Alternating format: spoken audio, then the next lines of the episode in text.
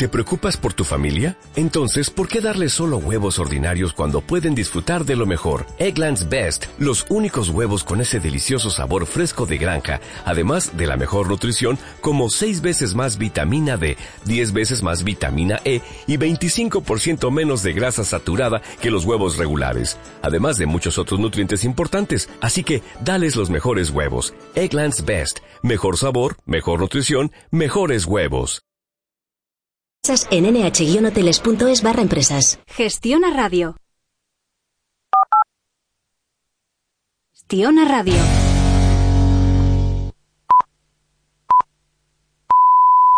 Es mediodía a las 11 en Canarias. F Radio, servicios informativos. Saludos, muy buenos días. Comenzamos en el exterior. El presidente de la Comisión Europea, Jean-Claude Juncker, ha dicho que el acuerdo del Brexit entre Bruselas y Londres no se va a renegociar y ha dejado claro que los 27 no dejarán sola a Irlanda. Palabras de Juncker ante el Pleno de la Eurocámara, donde ha reconocido sentirse asombrado de que hayan surgido problemas en el último tramo de la carrera, en alusión a la decisión de May de posponer la votación en el Parlamento británico. Hay espacio para renegociar, pero sí, si usamos el espacio inteligentemente, hay espacio suficiente para una mayor clarificación e interpretación. Votamos el acuerdo de salida y todo el mundo tiene que saber no lo reabriremos.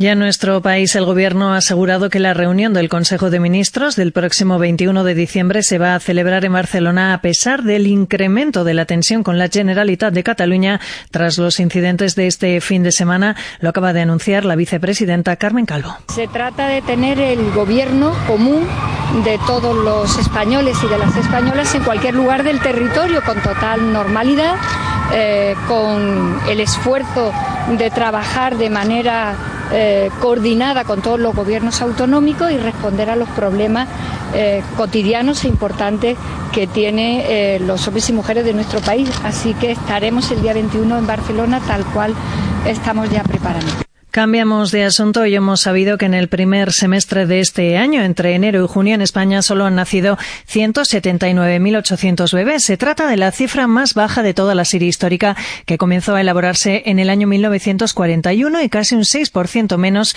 que los alumbramientos registrados un año antes. Y mientras descienden los nacimientos, aumentan las muertes. En el mismo periodo fallecieron 226.300 personas, un 2% más que en el primer semestre de 2010. 17. Así, el crecimiento vegetativo, es decir, nacimientos menos muertes, presentó un saldo negativo de 46.500 personas. Son datos del Instituto Nacional de Estadística.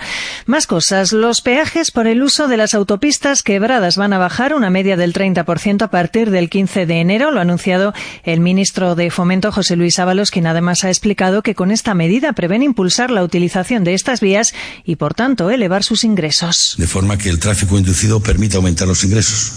No abaratamos, sino simplemente tratamos de generar más ingresos promocionando el uso de estas radiales. Y por los estudios que tenemos, esto va a ser posible. Vamos a recaudar más, curiosamente, bajando estos peajes. Hoy también estamos pendientes de la Comisión de Sanidad que dictamina sobre la conocida como Ley de Muerte Digna promovida por Ciudadanos. Esta ley persigue que los cuidados paliativos sean un derecho e incluye el derecho de los pacientes a recibir información anticipada de su dolencia y el derecho a la suspensión de las medidas de soporte vital. Escuchamos a Francisco Igea, es diputado de Ciudadanos. Y creemos que los españoles se merecen, se merecen que alguna vez pensemos en ellos y no pensemos solamente en nuestro próximo horizonte electoral. Esta es una buena ocasión para decir a los españoles que somos capaces de ponernos de acuerdo para defender sus derechos y sus garantías al final de sus días. Espero que así sea al final de esta comisión. En deportes, esta semana se cierra la primera fase de la Liga de Campeones. Hoy el Atlético de Madrid visita al Brujas, mientras que el Barcelona recibe al Tottenham. El entrenador del Barça, Ernesto Valverde, admitía ayer que hará algún cambio, ya sé que su equipo está clasificado y como primero de grupo. Y nosotros queremos queremos ganar y nos estamos jugando mucho porque sabemos que va a haber mucha gente que está que está mirando nuestro partido. Hay otros clubes implicados, como es el Inter, y nosotros queremos hacer lo, pues bueno, lo que tenemos que hacer, salir a, a demostrar que estamos en nuestro campo, que queremos seguir en Champions esa senda de imbatibilidad que lleva el equipo desde hace ya varias temporadas y ese es nuestro objetivo. Y un último apunte, los vehículos sin etiqueta ambiental de la Dirección General de Tráfico no van a poder circular mañana por la M30, tampoco por el centro de Madrid, según ha informado el Ayuntamiento de la capital. El consistorio ha activado por primera vez el escenario 2 del nuevo protocolo por episodios de alta contaminación por dióxido de nitrógeno. Es todo. Volvemos con más noticias en una hora. Estás escuchando Gestiona Radio y gestionaradio.com. Salir ganando. 8, 7, 6, 5, 4, 3, 2, 1. En Gestiona Radio, Investigadores por el Mundo. Un programa presentado y dirigido por Antonio Armas. Todos los martes de 12 a 1 de la tarde, una hora menos en Canarias. Me estaba colocando el micrófono, se me estaba yendo. Bueno, quien yo venía en moto, ya lo saben ustedes que siempre vengo en moto, y estaba pensando, solecito, y habrá alguno que dirá, pues me voy a tomar un gazpacho. Error. Gazpacho no, alubias de Tolosa. Unas alubias de Tolosa, un cocido. ¿Y dónde se lo van a tomar ustedes? Pues en el restaurante Casa Echeverría. ¿Y dónde está el restaurante Casa Echeverría? En la calle Maestro Ángel Yorca número 7 antiguo General Rodrigo, muy cerquita, muy cerquita de la Clínica de la Luz, zona Reina Victoria, Guzmán el Bueno, repito, error, gazpacho no, que luego se cogen faringitis y cosas malitas en la garganta. Unas alubias de Tolosa o un cocidito. Cocido de un vuelco. Casa Echeverría. Maestro Ángel Yorca, número 7. Muy cerquita de la Clínica de la Luz. Nos vamos a Suecia. Pues nos vamos a Suecia y además nos vamos a Suecia con un investigador eh, que tuve el placer de conocer en Estocolmo. Quiero enviar antes de, saludarle a él a la gente de la Asociación Español, de Investigadores Españoles en, en Suecia, pues tanto a, a Garmendia, como a Eva Ortega Paino, como a Hugo Gutiérrez de Terán y a la Embajada Española en Suecia. Y ahora sí que le doy paso. Doctor Vilaplana, buenas tardes. Hola, buenas tardes Antonio. Un placer hablar contigo, como siempre. Pues la verdad es que de este verano ahora ha pasado ya tiempo, ¿eh, doctor Vilaplano? Que parezca que no, casi seis meses. Sí, sí, ahora estamos, cuando nos vimos que hacía un sol increíble, ahora estamos en todo lo contrario aquí. Efectivamente. Bueno, le voy a hacer una presentación breve, aunque luego vamos a hablar un poquito más y van a saber quién es usted. Usted es ingeniero químico por la Universidad Politécnica de Valencia. Luego nos dirá dónde está trabajando actualmente y forma parte del Departamento de Comunicación de la Asociación de Investigadores Españoles en Suecia. Doctor, eh, usted es natural de una villa enclavada en las montañas y no vamos a hablar de Heidi. ¿De qué provincia y de qué villa hablamos? Sí, bueno, yo soy natural de Muro de Alcoy, que como bien dices es una villa de las montañas de, Alicante eh, y como y como buen alicantino la verdad es que decimos que es la mejor terreta del Moni y cada vez que puedo me bajo para visitar a mis amigos y a mi familia y, nada, pero bueno, ahora estoy en Suecia desde hace ya 15 años. Cuando baja por su pueblo, y así de claro, eh, ¿forma parte de la banda municipal o qué es lo que hace usted? ¿Qué toca? Sí, bueno, yo soy, bueno, soy músico, toco Loboe, no es una banda municipal, es una banda amateur y la verdad es que es una de las, de las cosas que, que, que, intento mantener, es esa, esa tradición de de cuando vuelvo, pues eso, encontrarme con mis amigos eh, y tocar en la banda. Y precisamente este fin de semana estuve allí porque celebrábamos en Santa Cecilia la festividad de los músicos. Estuve el fin de semana y aprovecho para mandar un, un saludo a mis compañeros de la banda, por si están escuchando. Pues claro que sí, claro que sí. Entre Corche y Corchea, doctor Vilaplana, usted se va haciendo mayor y decide irse a la universidad donde estudia lo que hemos comentado, ingeniero químico, pero ¿dónde hizo el proyecto de fin de carrera? Pues eh, exactamente, cuando estaba estudiando en, Valencia, tuve la, posibilidad, gracias a, una profesora, Amparo Rives, que le estaré eh, eternamente agradecido, que me propuso pues eh, venirme a Suecia a hacer el proyecto fin de carrera, porque tenían un convenio de colaboración como dentro del programa Erasmus, y ya tenía un poco, ya, ya había empezado a hacer un poco de investigación en Valencia, pero cuando me vine a Suecia, pues fue cuando realmente creo yo que, que, encontré la pasión por, por, la investigación. A mí me ha gustado siempre pues todo el tema de eh, cuestiones analíticas y cuando me vine aquí a Estocolmo al, Royal Institute of Technology y vi todo el equipamiento, toda la instrumentación que tenían, pues en ese momento dije, este país la verdad es que tiene muy buenas opciones para, para mí. Y así fue. ¿Y la tesis doctoral, doctor, dónde la hizo? Pues la hice entre Valencia y Suecia, de hecho, porque eh, lo mismo, gracias a, este convenio de colaboración, pude hacer una, una tesis compartida eh, en la cual pues al final la defendí tanto en Valencia como aquí en Estocolmo y la verdad es que eso me abrió bastantes puertas eh, por el tener pues eso de los dos títulos pues te abre, te bastantes posibilidades y como alicantino que es usted es inquieto, los que le conocemos sabemos que es inquieto, de pronto acaba por Holanda y Australia. ¿Por qué? Bueno, eh, como ya, como yo supongo que has hablado con muchos de nosotros, ya sabes que la ciencia es, es, internacional, es universal. Claro. Y realmente la movilidad es muy importante para, para nosotros. Pues cuando terminé la tesis eh, tenía muy claro que quería, eh, pues nada, extender mis experiencias, conocer nuevos, nuevos países y Así fue como, como surgió el, tema.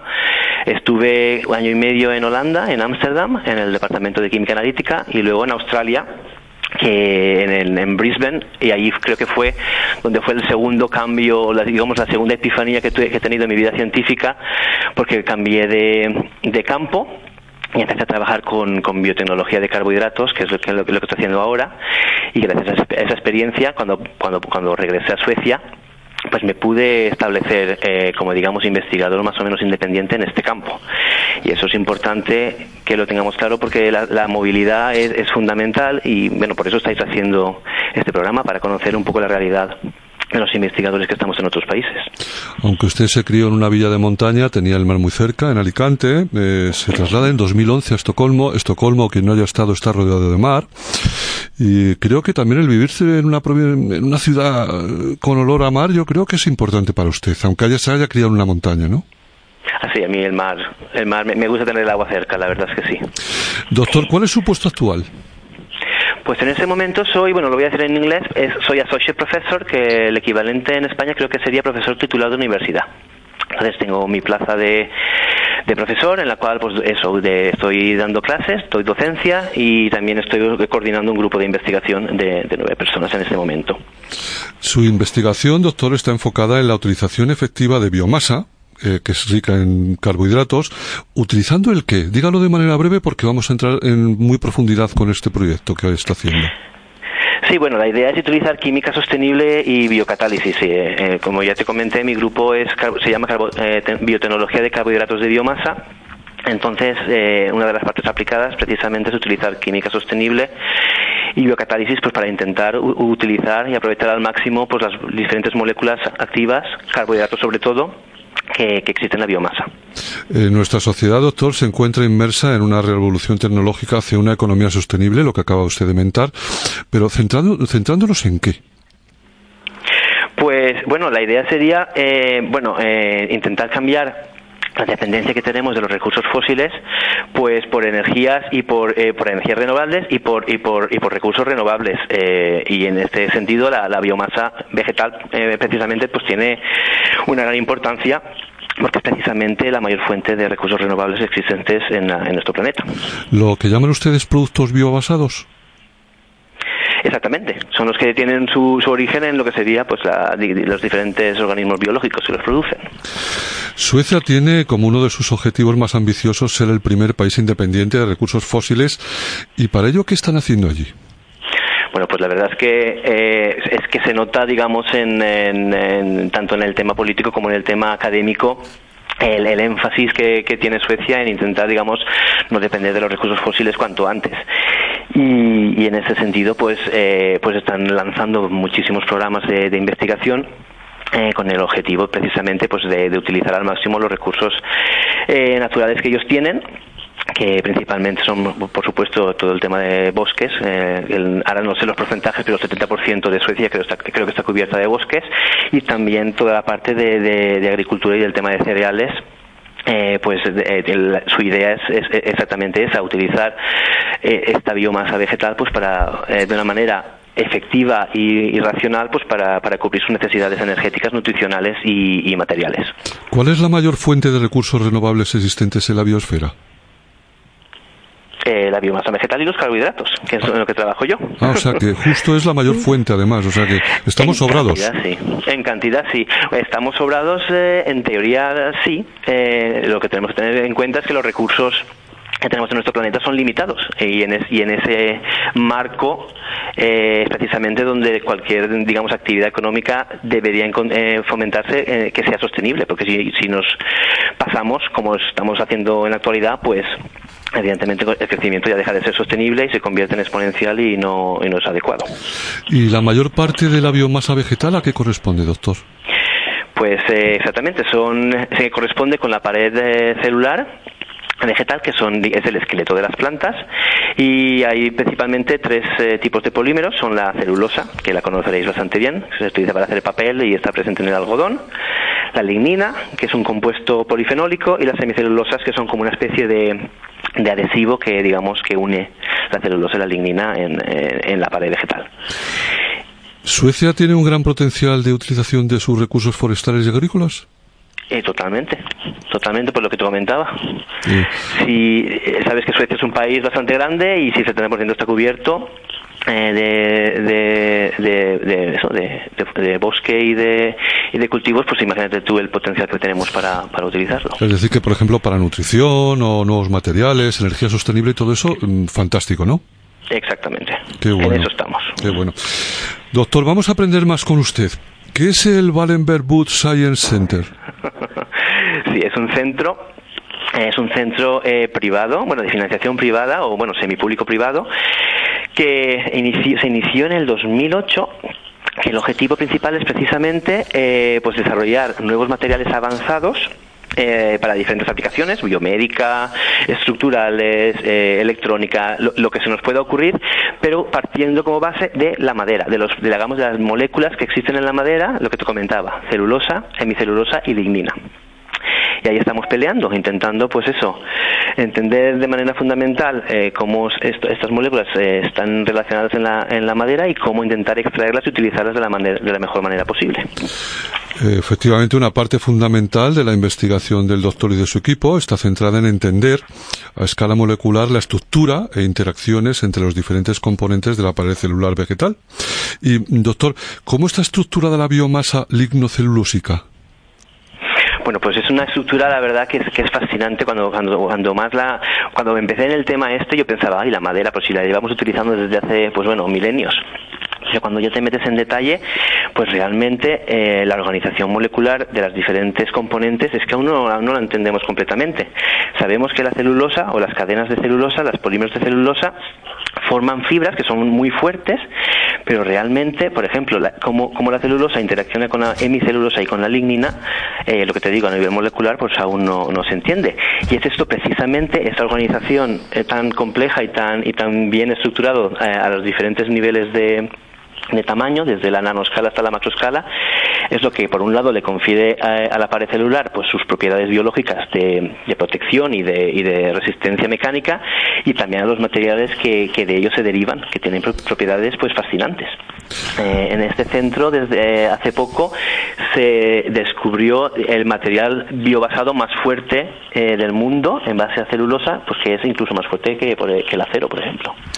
Eh, nuestros investigadores para esto están utilizando técnicas de caracterización avanzada de carbohidratos, como son la transcriptómica y la proteómica, ¿verdad?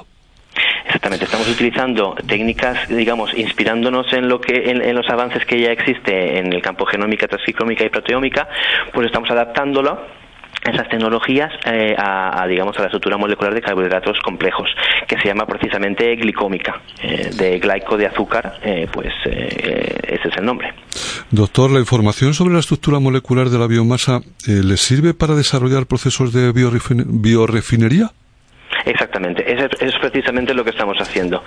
Conociendo, digamos, cómo se organiza la biomasa a nivel molecular, somos capaces, eh, utilizando esa, esa, información fundamental, pues desarrollar diferentes procesos secuenciales para intentar, digamos, fraccionar, extraer los diferentes componentes.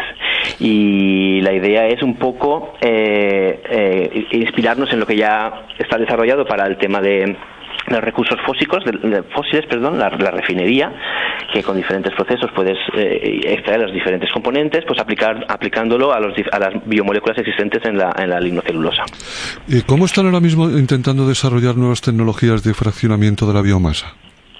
Pues la idea es un poco escaparnos de, procesos químicos muy agresivos y lo que te comentaba, utilizamos química sostenible, por ejemplo, agua, agua, procesos en base a agua, y catalizadores biológicos, lo que se llama enzimas, pues para intentar eh, desarrollar esos procesos de biorefinería que, te comentaba. Eh, sí. ¿Y qué procesos actuales que utilizan condiciones químicas se quieren sustituir? Pues, por ejemplo, eh, la mayoría de los procesos está basado en condiciones, por ejemplo, agresivas de alcalinas o acídicas o disolventes orgánicos lo que estamos haciendo es intentar pues eso, eh, sustituir estos procesos por, por, procesos en base únicamente agua o agua a presión o agua a alta temperatura y presión pues para intentar eh, fraccionarlos de la mejor manera posible. Eh, ejemplifíqueme, doctor Vilaplana, eh, residuos agrícolas o mm, variedades de la industria alimentaria con las que trabajen. Pues eh, estamos muy contentos porque a nivel aplicado estamos, estamos trabajando en diferentes proyectos, tanto nacionales como, europeos. Uno de ellos es precisamente eh, utilizando residuos cereales, por ejemplo, el salvado de trigo la paja de trigo, y precisamente con, utilizando agua a gran presión, pues podemos extraer eh, los componentes activos. Otro proyecto que estoy bastante contento porque estamos colaborando con, con investigadores y grupos españoles es un proyecto europeo que la idea es muy parecida, pero partimos de residuos de champiñón, residuos alimentarios de champiñón. Y, la verdad es que es eso, estamos muy contentos porque hay muchas moléculas interesantes en lo que serían los residuos de champiñón y la, idea es utilizarla pues para diferentes aplicaciones, tanto materiales como alimentarias. Este proyecto, doctor, es el que están coordinando eh, su gran proyecto, su gran equipo proyecto sueco con, con españoles o con... ¿Es este o, no? Sí, sí, bueno, eh, lo que te digo, el, de los cereales lo coordinamos nosotros y es un proyecto eh, basado en Suecia, es que con una empresa una empresa sueca, que es la, mayor cooperativa de, productores de cereales del país, y, es el que estamos trabajando, como te comentaba, pues con trigo, con cebada, con, con avena, con centeno, y el otro, el de los champiñones, que es, es un proyecto europeo está coordinado por, por unos eh, compañeros en Holanda, pero en, el cual colaboramos con, con, un instituto tecnológico en Zaragoza, ITIP, y con la Universidad de Alicante, con lo cual, pues ya te puedes imaginar que soy contentísimo de esta posibilidad. Evidentemente, es volver a casa y además aportando y aprendiendo. ¡Qué maravilla! Exactamente. Eh, doctor, eh, cada año se generan en Suecia toneladas de residuos cereales como la paja y el salvado de trigo que usted decía. Eh, ¿A qué llaman ustedes el agua subcrítica? Sí, el agua subcrítica es precisamente eh, agua que está en estado eh, líquido, pero a la temperatura eh, más alta de ebullición. Sabes que el agua ebulle a 100 grados, que es cuando pones el agua a cocer. Pues si, si esta agua, si, si la tenemos a presión a temperaturas más altas de 100 grados, pues la podemos mantener en estado líquido y lo que hace precisamente es cambiar las propiedades del agua, eh, cambian ligeramente, es, más, eh, es menos, eh, digamos, menos densa, difuye mejor y nos ayuda a, aumentar los, los rendimientos de extracción. Vamos a, vamos a hablar de, de esas palabrejas que ustedes inventan, que son prácticamente indescifrables y, que son muy difíciles de leer, que es, doctor, ¿qué son los polisacáridos activos arabinosilonas? Silanos. Aravinosilanos, exactamente. Exacto, ¿qué es? es un tipo de, de carbohidratos, un tipo de carbohidrato complejo que realmente, es, aunque no sea muy conocido, pero es que lo estamos comiendo a diario. Es un tipo de polisacárido que se encuentra en la pared celular de, de los cereales y es lo que se llama, es lo que se conoce vulgarmente como la fibra. De comer fibra es precisamente, o una de, las, de los componentes de la fibra es precisamente estos aravinosilanos. Ah, o sea que son como ingredientes activos en aplicaciones alimentarias. Pues se pueden utilizar si se extraen, si se extraen, eh, eh, evidentemente, pues se pueden utilizar porque, como te comentaba, pues tienen propiedades prebióticas y eso es precisamente los que les confiere este, valor nutricional bastante elevado. Perfecto. ¿Y estos polisacáridos se pueden utilizar también, doctor, para producir materiales biobasados que sustituyan a los plásticos sintéticos, los famosos polímeros? Eh, exactamente. Bueno, eh, a, los plásticos sintéticos, los, los polisacáridos, los, los son polímeros per se, pero son polímeros naturales.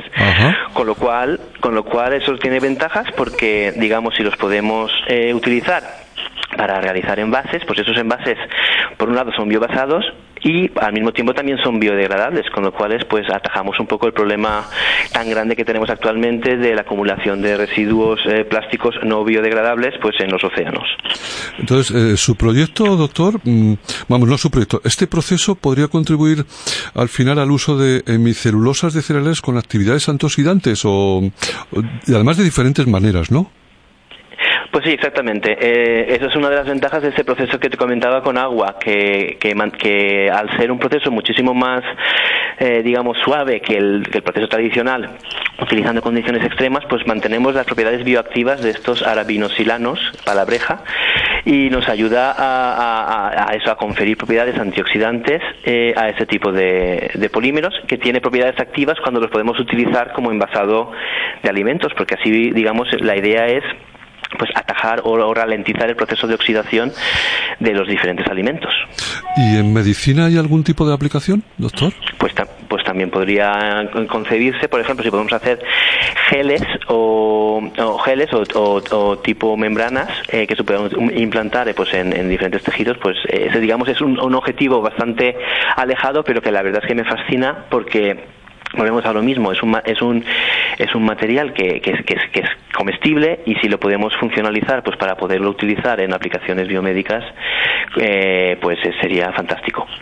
Vamos a ver si, si podemos hacer un resumen, a ver si le parece bien y, y si no, que posiblemente no, no sea lo óptimo. Vamos a hacer un resumen para nuestros oyentes, doctor. En definitiva, ustedes están utilizando un enfoque en cascada donde primero extraen las semicelulosas en forma de polímero y luego usan las enzimas para abordar selectivamente el residuo no extraíble. Exactamente, esa es la idea. Esa es la idea. Esa es la idea. Pues, eh, pues no está nada mal la idea. ¿Y a quién se le ha ocurrido esto? Pues bueno, a, ah, no, se dice. y doctor, entonces, de esta manera optimizan los rendimientos totales de, de biomoléculas valiosas del salvado, ¿no? Exactamente, la idea es esa, pues la, la, idea genial, o la, los objetivos pues serían utilizar el 100% de digamos de todos los componentes activos que hay en el salvado. Con este proceso, como bien dices, al hacerlo en cascada, pues podemos ir extrayendo eh, de una manera, lo que te decía, selectiva e irracional por los diferentes componentes pues, para intentar utilizar la aplicación más adecuada en los diferentes eh, campos. Pues doctor Vilaplana, qué bueno. Me ha encantado lo que hacen, ¿eh? La verdad es que es muy, es muy, muy interesante, además con un equipo de nueve personas, un equipo me imagino que multidisciplinario además con diferentes lenguas, nacionalidades, ¿no? Sí, exactamente. Eso es un poco la idea que, que se ha intentado pues, pues, pues crear, pues, pues, con toda mi experiencia vital viajando por el mundo, pues intentar, digamos, reproducirlo también en mi, en mi equipo de trabajo. Eh, muchas competencias, eh, diferentes nacionalidades y todos contribuimos pues a intentar pues contribuir a una sociedad un poco más eh, sostenible y óptima. Doctor, nuestra segunda invitada, que la tengo en línea, me parece que quien tiene que presentarla es usted. ella se llama Madeleine Livendal y qué mejor que usted la salude, que se saluden los dos, que no lo han hecho nunca en radio, estoy convencido, y que nos la presente a nivel personal de una manera breve y luego yo la presento a nivel un poquito profesional y vamos a hablar del St. Lucis Day, que es pasado mañana. Pues es todo suyo, doctor. Bueno, pues eh, la siguiente invitada, como me ha dicho Antonio, es Madeleine Lidendal. Es un placer eh, conocerla aquí porque compartimos un muy buen amigo, que precisamente fue Antonio el que me presentó, me, me dijo la posibilidad de que Madeleine pudiera hablar hoy. Y nada, espero que os cuente, eh, pues nada, una de las tradiciones más, más queridas en Suecia de la época invernal, que es Santa Lucía. Sí, hola. Hola, Madeleine, ¿qué tal? Hola Frank, muy bien, encantada. Igualmente. Madeleine tiene un español perfecto, ya lo vais a ver. bueno, eso lo vamos a ver. bueno, mucha suerte Madeleine y nada, y eh, nos tienes que contar a todos los españoles escuchando en qué consiste Santa Lucía. Sí, gracias, voy a intentar. ¿Ahora? ¿Vosotros me oís? Te oímes perfectamente, Antonio. Vale, es que... ahora sí. Este, ¿Ahora me estás escuchando, Madeleine? Sí. Perfecto, porque ha entrado, ha entrado nuestro técnico, nuestro querido Adrián, y ha tocado aquí un cable y, y se ha arreglado el asunto. Pues doctor Vilaplana, pues que, que un placer, que muchísimas gracias, que espero verle por aquí o en Alicante, y, o por Estocolmo, que, que me encantó.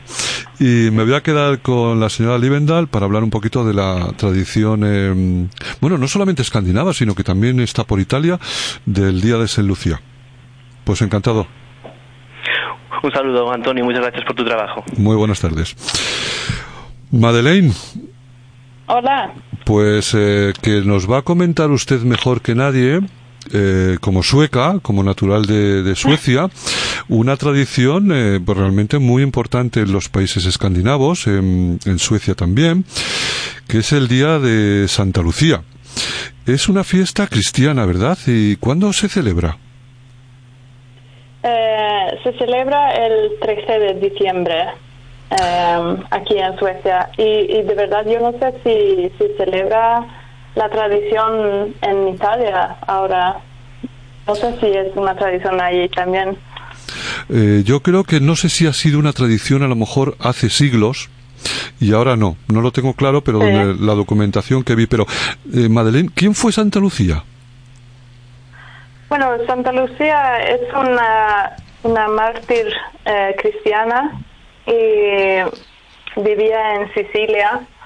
Y bueno, hay un par de leyendas de, de su vida, pero se supone que de alguna manera ha perdido sus ojos y entonces eh, es la santa de los ciegos hoy. Ah, es la- Em, ¿Cómo? Siga, siga, siga, dígame, dígame. Ya, también, bueno, la leyenda es que eh, ha, dado su, no sé cómo se llama exactamente en español, pero la, el, el dinero que tenían en la familia para su, su boda eh, lo ha dado a los pobres y por eso ha sido eh, bueno, su marido futuro ha sido eh, enfadado y se ha ido a quejar con el reyente de los romanos que habían que estaban allí en, en aquel momento y le ha eh, ex- exponido como cristiano y que era que no que no se debería estar en, entonces y em, por eso le han em, matado. Habla usted de Diocleciano y Madeleine, el dinero de las familias para las bodas, y así usted también lo aprende en castellano, se llama dote. Dote, vale. el dinero que dan para, para las bodas. Lo bueno de este programa es que aprendemos todo. Bueno, decir que doña Madeleine Livendal es química, ella trabaja en una empresa farmacéutica en Estocolmo. ¿Y por qué habla también español? Pues habla también español porque realizó su doctorado en España, concretamente en Tarragona. ¿Es así? Sí, así es. Eh, Madeleine, eh, ¿cómo viste Santa Lucía? Como nos vestimos. Eh, ¿cómo, Oh. viste, ¿Cómo viste Santa Lucía? ¿Qué, ¿Qué ropa lleva Santa Lucía? Eh, bueno, la leyenda es que lleva una, un vestido blanco, eh, como en su bautismo, eh, y también tiene una faja roja que debe simboli- simbolizar eh, su, eh, su sangre. Eh, y como la leyenda era que llevaba velas en, en- en un tipo de corona en la cabeza, entonces para, para poder llevar eh, lo más posible para los pobres eh, en las manos, entonces bueno, la leyenda es que, que tenía, que venía con luz, que tenía la luz en- encima de la cabeza o, o velas. Madeleine, vamos a poner 30 segundos de una canción muy típica de la noche de Santa Lucía. 30 segundos. Vale, sí.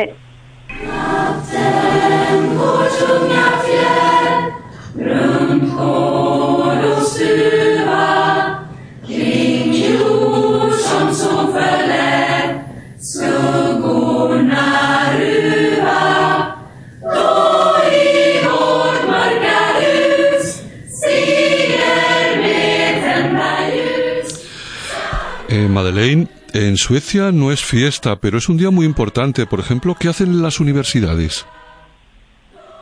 Eh, normalmente los jóvenes, bueno, niños desde, desde que eran pequeños y también los adolescentes se forman una procesión, eh, como hemos escuchado ahora, y son un, tipo de coro. Normalmente cuando eres pequeña o pequeño es no es tan formal, pero luego en la adolescencia entonces es un poco más formal con coros y cantas eh, canciones como eh, estos villancicos típicos de la Navidad em, y, vas caminando, caminando eh, hacia algún sitio donde paras y te pones en una formación de coro y cantas.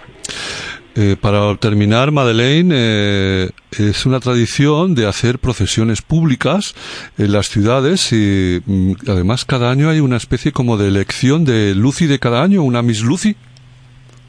Bueno, sí, había anteriormente, se, hacía mucho así, pero ya ya no coge tanta interés eh, en, en la prensa y en así para, para todo el país, pero se ha se han hecho anteriormente se hacía así. Cada año había una, un elijo de, de la Lucía del año del país.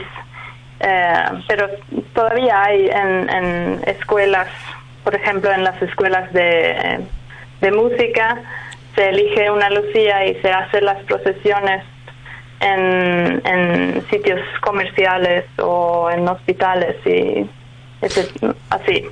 La tradición de Saint Lucía comenzó en 1927 después de un apoyo por parte de la prensa y hay una procesión de Lucia en Ericsson Globe que reúne a miles de personas, está en el, en el, bueno, pues en el récord Guinness y Madeleine, bueno, pues hemos aprendido un poquito más después de escuchar a nuestro investigador español en, en Suecia hablando de un proyecto de polímeros y polisacaridosis, hablar de Lucía.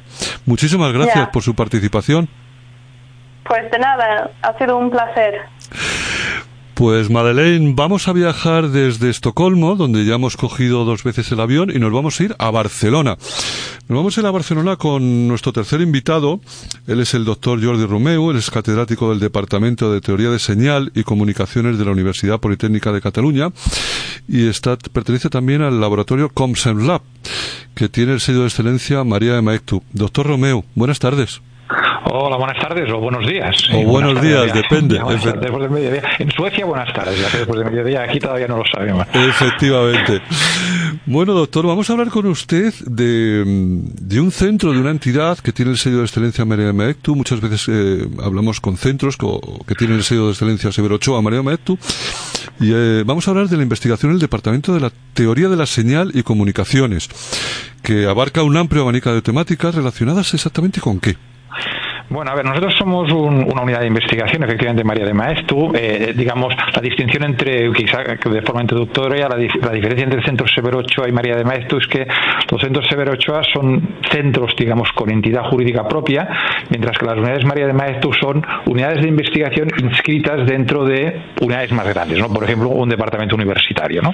Entonces, en nuestro caso, eh, dentro del, somos un departamento universitario con dos actividades principales, la docencia y la investigación. Para situarnos un poco desde el punto de vista de la docencia, nuestra docencia primordialmente la damos, la impartimos en la Escuela de Ingeniería de Telecomunicación de Barcelona y desde el punto de vista de investigación, nuestro ámbito de trabajo son las tecnologías relacionadas con los sistemas de comunicación, sean, no sé, ¿no? Telefonía móvil, fibra óptica, lo que podemos pensar, y luego sistemas, lo que llamamos en inglés sensing o sistemas de detección, que pueden ser sistemas de observación de la Tierra, radar, todo ello funcionando, digamos, en unos márgenes de frecuencia, que es nuestros márgenes de frecuencia habituales, pues que van desde frecuencias de algunos megahercios hasta los terahercios, siempre, digamos, cubriendo un amplio abanico de lo que es el espectro electromagnético.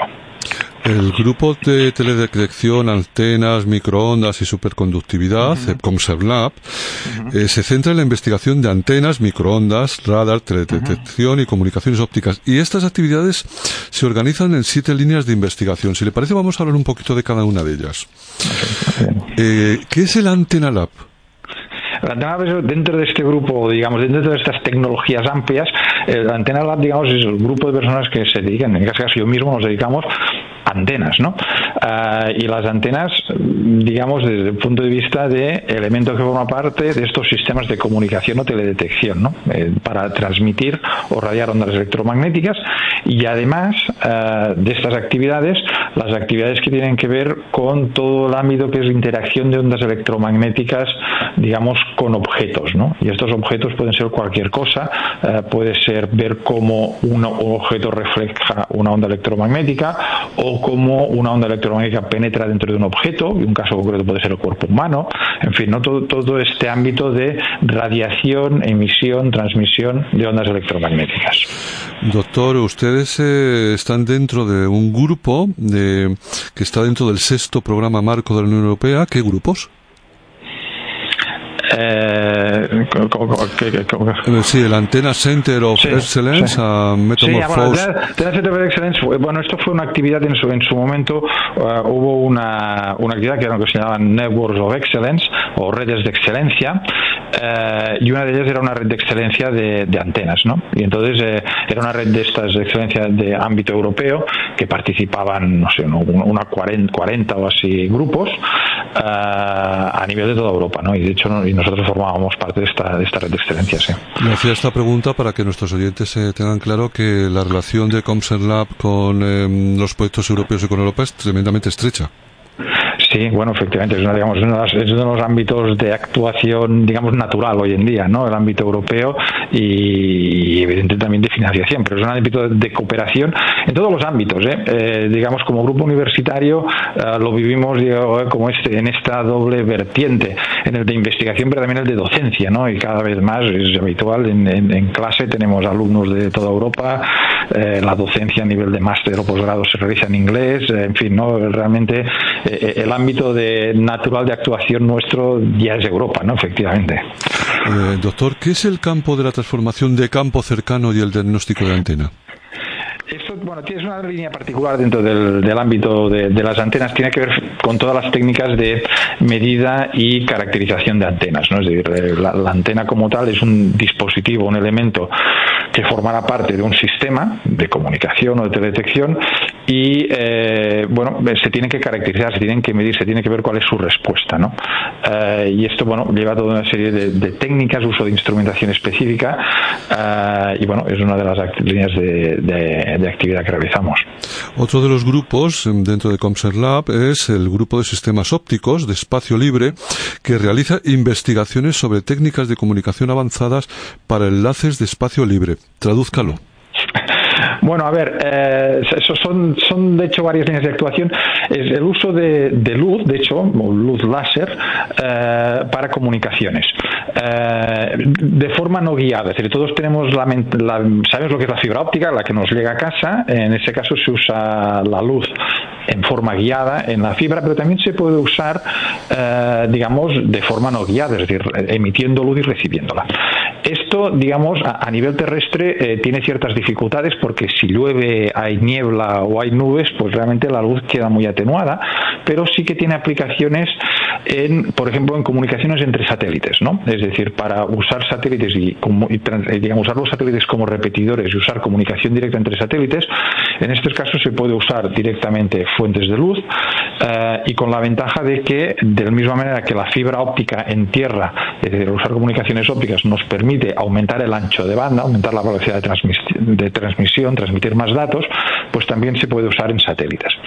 Y además, eh, los sistemas estos basados en láser o en luz también se usan a nivel de tierra en temas de teledetección y en concreto en eh, medidas atmosféricas, es decir, se puede emitir, digamos, un rayo de luz y a partir de lo que se refleja, lo que se retorna hacia el emisor, se pueden determinar, por ejemplo, niveles de contaminación, niveles de aerosoles, se pueden hacer también eh, medidas de contenido de, tipos de partículas o incluso de especies químicas que hay en la atmósfera, por tanto también es una herramienta que se usa eh, en sistemas pues eso, de teledetección y en concreto de eh, teledetección atmosférica. ¿Cuántos profesionales forman la plantilla de Comsen Lab? Debemos ser unos eh, permanentes, eh, debemos ser unos 25 y luego pues entre estudiantes de doctorado, estudiantes de grado, etcétera y así, pues debemos llegar a la cincuentena de personas. Vamos a, imaginar, no, imaginemos no, es que es seguro. Eh, nos están escuchando muchos jóvenes investigadores, el programa tiene un acuerdo con la Federación de Jóvenes Investigadores de España y posiblemente hay algunos que estén ahora mismo en la silla pues con ganas de hablar con usted y decir, yo quiero ir a trabajar allí. Hay posibilidades, porque yo creo que siempre hay posibilidades, hay que cumplir unos baremos, pero anime a la gente a que lo intente. Hombre, a ver, eh, yo, diría dos cosas. Primero, claro, desde mi punto de vista, aunque no soy objetivo, el campo es apasionante, aunque no sé si consigo transmitir este entusiasmo. La gente a veces dice, bueno, esto, pero es un, es un campo apasionante eh, al cual yo animaría a participar. Y además es un campo apasionante porque de todo, por ejemplo, lo que he estado comentando y ahora que estaba hablando, pues eso, ¿no? De satélites y de eh, comunicaciones y medir la atmósfera y cosas de este tipo. Pero además, por ejemplo, estamos en un proceso que, digamos, es darle la vuelta a todo el sistema y empezar a mirarnos hacia y usar todas estas tecnologías que están como muy desarrolladas, por ejemplo, para la observación del cuerpo humano, aplicaciones biomédicas, aplicaciones biológicas, que es un tema fascinante, usar toda esa tecnología que ahora tenemos disponible, digamos, para mirar hacia afuera, para de alguna manera mirar hacia adentro. Por lo tanto, yo les animaría a, a contactarnos si alguien nos está oyendo, oyendo, y luego hay maneras.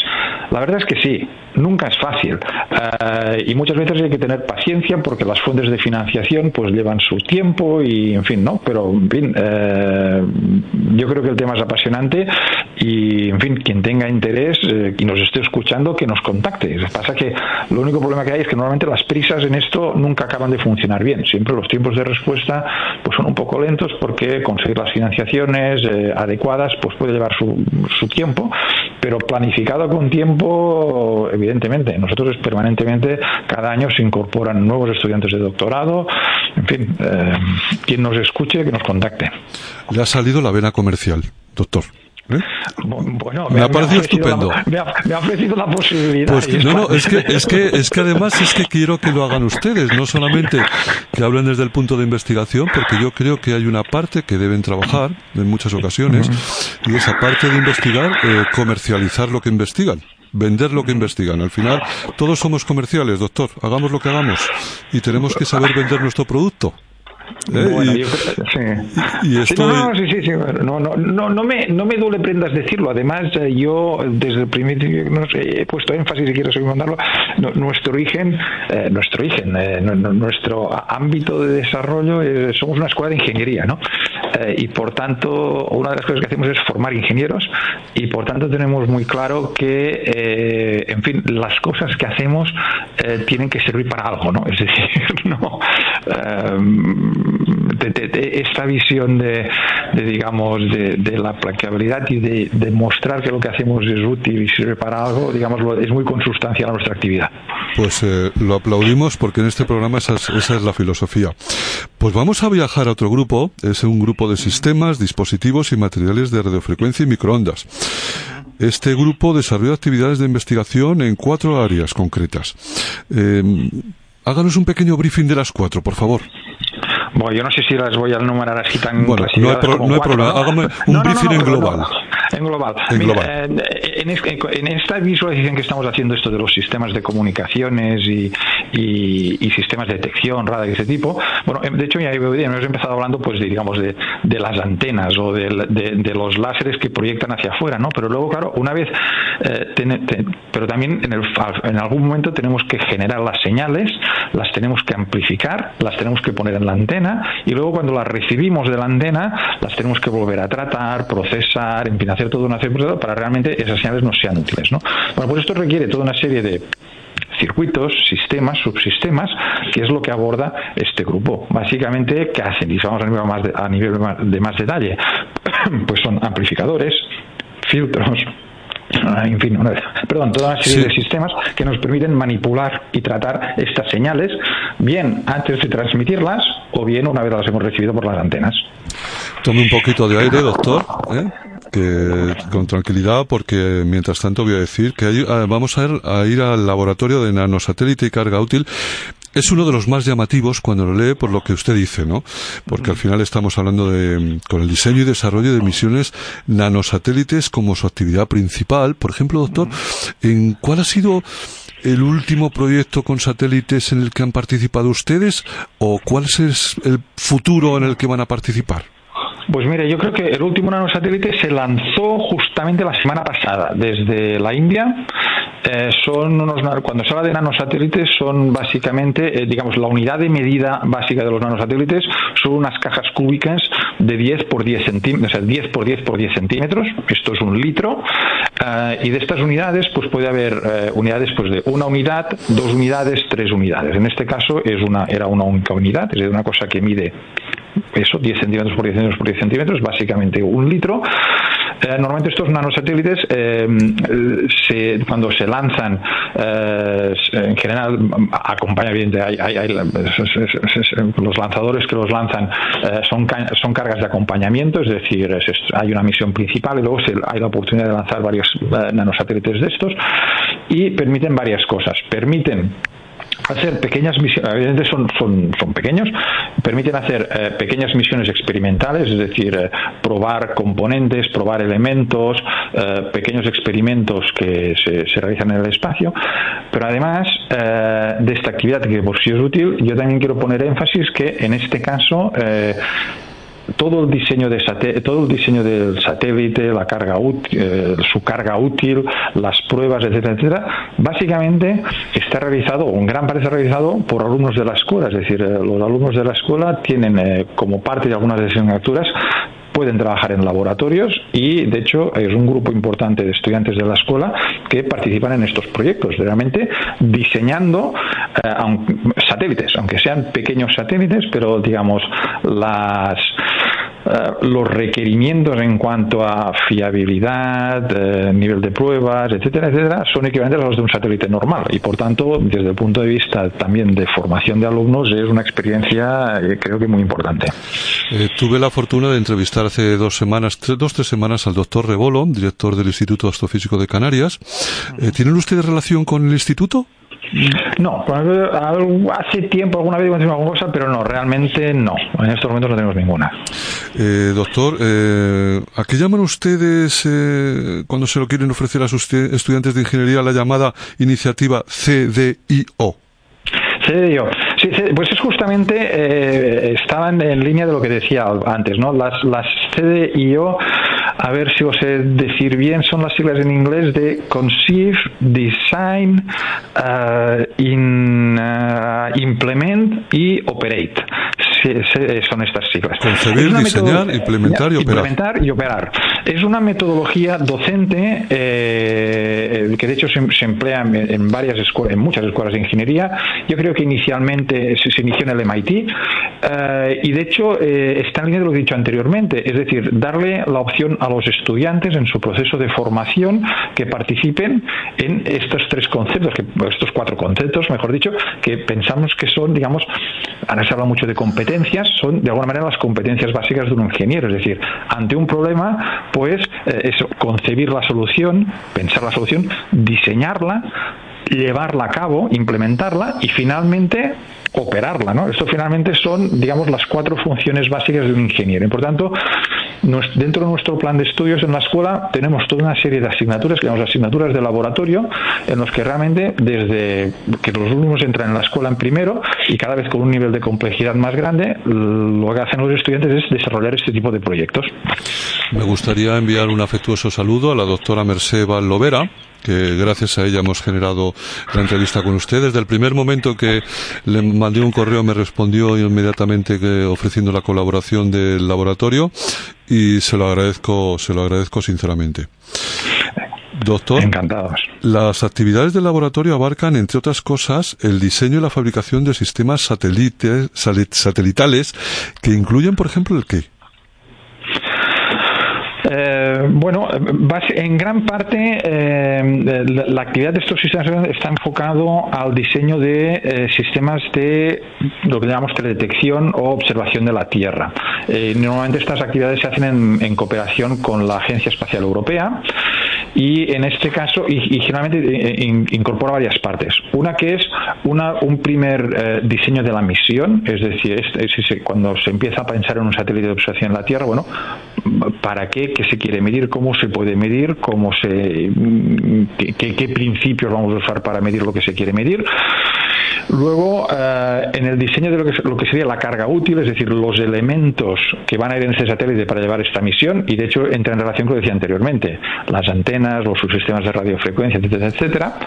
Y luego también en procesar datos, es decir, una vez los satélites empiezan a funcionar eh, y empiezan a generar datos, datos, muchas veces estos datos hay que procesarlos para obtener información. Esto, eso queda muy complicado, déjame poner un ejemplo, si tengo tiempo, déjame poner un ejemplo. Existe un satélite, una misión que se llama SMOS, que sus siglas en inglés es eh, Soil, Moisture, Soil Moisture and Earth Observation, o algo así, es, medida de, eh, de hecho, salinidad del mar, del agua del mar y... Em, y humedad de la Tierra. Este es un satélite de observación pasivo, es decir, lo que mide es la propia radiación que genera la Tierra y a partir de esta medida determinar salinidad del mar y humedad del, suelo. Estos dos parámetros son muy importantes desde el punto de vista, por ejemplo, de análisis de, análisis de clima global en la Tierra, porque por ejemplo la circulación del mar eh, se puede, la circulación en el agua del mar se puede obtener a partir de cómo varía la salinidad y los niveles de humedad en la Tierra también son muy importantes desde el punto de vista climatológico. Bueno, pues en todo el diseño de esta misión, es decir, cómo se pueden medir estos parámetros a partir eh, de estas medidas radioeléctricas. Aquí nuestro grupo tuvo una participación importante, también tuvo una participación importante en el diseño de la carga útil, es decir, bueno, y ahora para medir estos parámetros qué arquitectura vamos a generar y finalmente en el procesado de los datos, es decir, en generar finalmente mapas de la Tierra en los que se observa pues estas variaciones de pues salinidad del mar o humedad en la Tierra. Tenemos que hablar de un par de cosas más. Le voy a pedir que en un par de minutos me conteste a, dos preguntas, dos minutos para cada pregunta. Nos vamos a ir al laboratorio de teledetección, el famoso RS Lab, y este forma parte del grupo de ingeniería en electromagnética y fotónica. Y está organizado en tres líneas. En detección remota activa, detección remota pasiva y detección remota óptica. De manera breve, ¿qué es la detección remota activa?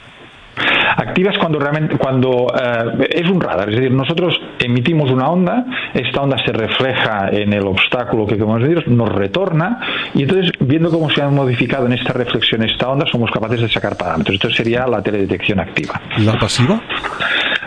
La pasiva cuesta un poquito más de entender. La pasiva es la medida de la radiación espontánea de los objetos. ¿no? entonces, esto, entonces esto cuesta un poco de entender que cualquier objeto que está, digamos, por una temperatura, a una temperatura física por encima de 0 grados Kelvin, está radiando. ¿vale?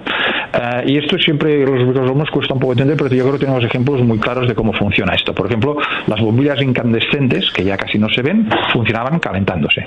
Eh, cuando tenemos un metal que se pone aquello al rojo vivo porque está caliente, vemos la luz que emite. Bueno, estamos viendo radiación en el visible, pero también estamos radiando en la banda de las ondas de radio. Entonces, a partir de esta radiación espontánea, la medimos y esto nos da información de las características del objeto, que pueden ser lo que decía antes, humedad, temperatura, en fin, características físicas del objeto. ¿Y la detección remota óptica? En este caso lo que usamos son ondas de luz. Sería es lo que se denomina LIDAR. Eh, usamos eh, ondas de luz no en el visible, eh, normalmente en infrarrojo, para bueno, medir los objetos. Hay un acrónimo que está omnipresente, que es el SAR, el radar de apertura sintético. ¿Qué es? Bueno, esto en un minuto. pues no, doctor, hacemos una cosa. No, escúcheme, escúcheme, escúcheme. Como quiero que nos hable de, de teledetección activa, me, he trabado de teledetección activa. Díganos en qué consiste y terminamos la entrevista. No, teledetección activa es esto, es nosotros emitimos las señales y las recibimos. Y somos nosotros mismos que emitimos las señales que vamos a medir. Entonces sería detección activa. Bueno, decir que como hemos dicho al principio, este laboratorio distinguido con sello de excelencia, el sello de excelencia no es fácil de conseguir, significa que un tribunal, vamos, un tribunal un, montón de científicos a nivel mundial han votado sobre este laboratorio. Vuelvo a decir, no es fácil de conseguir.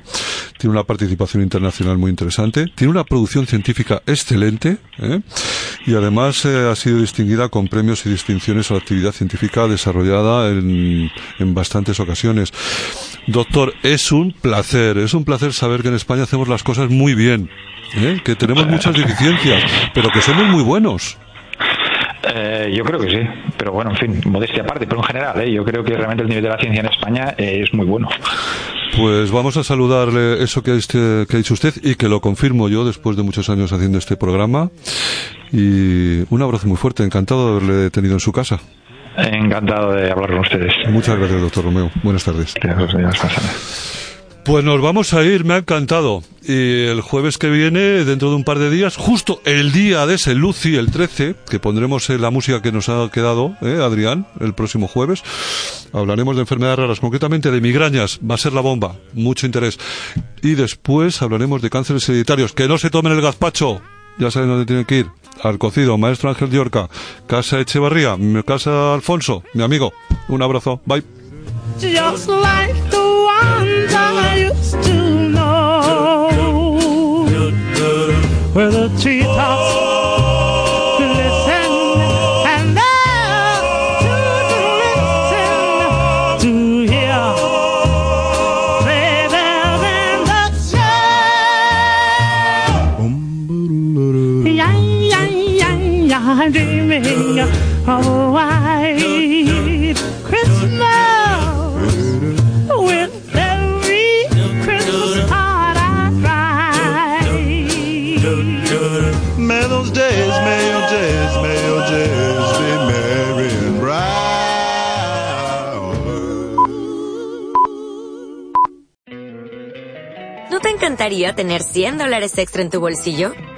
Haz que un experto bilingüe de TurboTax declare tus impuestos para el 31 de marzo y obtén 100 dólares de vuelta al instante.